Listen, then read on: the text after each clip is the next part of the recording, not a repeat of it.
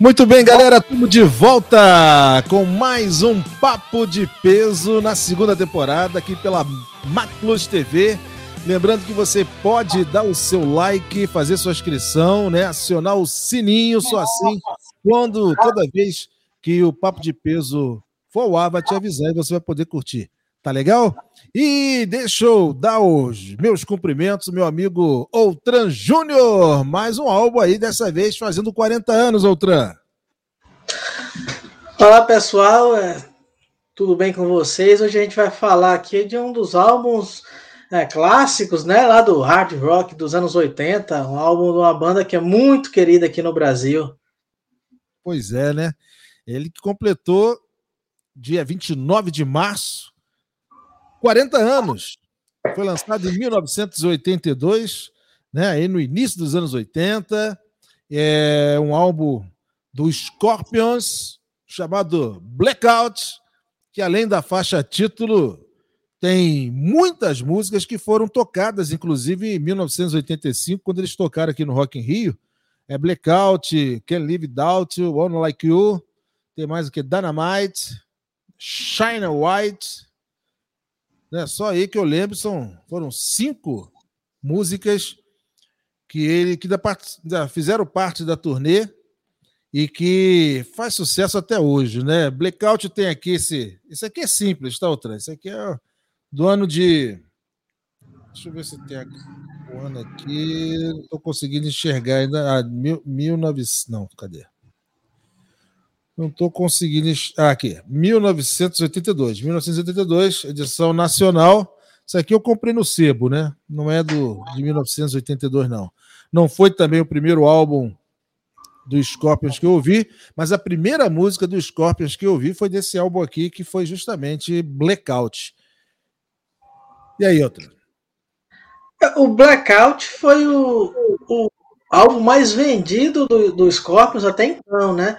E foi, o, parece que, o primeiro grande álbum assim, deles a estourar internacionalmente uhum. uh, nos Estados Unidos. Claro que depois ele foi ofuscado porque o álbum seguinte, o Love at First Sting, foi o, o, o álbum que explodiu o Scorpions no mundo, né? verdade, verdade. Com, com Rock You Like a Hurricane, né? Mas foi um, foi um álbum de, de início da fase mais bem sucedida. É, o que eu soube também é que o Klaus Meine ele teve um problema com as cordas vocais, né, né, antes no início das gravações, e chegaram a usar como voz guia um cantor chamado Don Dokken, e depois ele fica só como backing do disco. Mas o Klaus Meine chegou a, a, ficar sem saber como é que a voz dele ia se recuperar, né? Mas uhum. felizmente ah, deu tudo certo e, a, e começou a grande fase de popularidade do Scorpions a partir desse álbum. Claro que tem um, um, pessoal que prefere ou que gosta muito dos álbuns dos anos 70, né, dos, dos Scorpions, uhum. mas em termos de popularidade mundial, foi a partir desse álbum aí que eles viraram a, a banda assim, super conhecida, inclusive vieram tocar aqui no, no Rock in Rio em 85, né? Verdade. Vieram com a, a, a, formação, se não me engano, a formação desse álbum aqui, que é o Klaus Meine com, na, no vocal, o Rudolf Schenker né, na, na guitarra base, Matias Jebs na solo, Francis Bushwoods, eu acho que é isso que está assim. Nunca acertei falar o nome desse cara. e o Herman Harabel na bateria. É... é engraçado que eu sempre pensei que esse cara aqui fosse o, o Rudolf Schenker.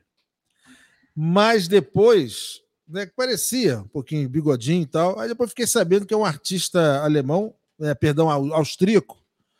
O artista austríaco é Gottfried Heimwein, deve ser assim que pronuncia o nome do malandro. Né? Eu acho que esse é um autorretrato dele, né? Auto, autorretrato dele. E, e eu já vou aqui adiantar né, as músicas porque você tem no lado A é, a faixa título, que para mim é uma das melhores. É, no One Like You, adoro também essa música. E a terceira que eu vou, que é a última do lado B, que é a baladinha, When the Smoke is Going Down.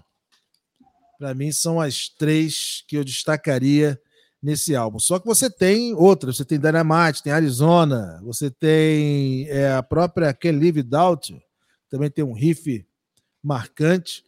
Ou seja, é um álbum com boas músicas, né? Eu daria assim nota 7. Nota 7 para esse álbum. Muito bom. E ficou foi por um bom tempo, foi o álbum mais vendido até então, como você mesmo falou, outra do Scorpions, perdendo depois para o, de, o álbum seguinte, que foi aquele sucesso estrondoso, né? principalmente tocando nas FMs, apesar que é, No One Like You já tocava nas FMs antes do Love the First Thing. É, eu, eu, eu, do meu gosto pessoal, hoje, acho que as minhas faixas preferidas seriam Blackout, uh, Dynamite e Arizona. É, de um certo tempo para cá eu tenho ficado meio problemático com as baladinhas do Scorpions, mas isso, isso, é uma coisa pessoal minha, tá? Mas que ele tem, eles têm várias, tem uma tradição, né? Desde lá de, de uhum. do início da banda. Mas eu, desse álbum aí, particularmente, eu gosto da, das faixas mais rock and roll, mais aceleradas. Ah, também uhum. acho, não acho que seja assim aquele grande clássico do, do rock, né? Ah, acho que a, a nota que você deu tá de bom tamanho para o álbum, mas o Scorpions nessa fase estava muito bem. Scorpions ah, anos 70 e meados dos anos 80 não tinha errado, sempre, sempre trazia coisas boas no, nos álbuns deles, né? É, e o que justifica, é, que você mesmo afirmou, que foi um dos melhores álbuns, dos mais vendidos até então do Scorpion, justamente porque foi nesse, nesse período, um pouquinho antes, um ano antes, que surgiu a MTV nos Estados Unidos, que ajudou muito. Né, os álbuns que foram lançados nessa, né, no início dos anos 80 né, a se destacar mais ainda comercialmente por causa da, né, do, do advento da MTV. Na, no Brasil só chegou lá para 84, 85, mas nos Estados Unidos já foi em 1981, se eu não me engano. Né?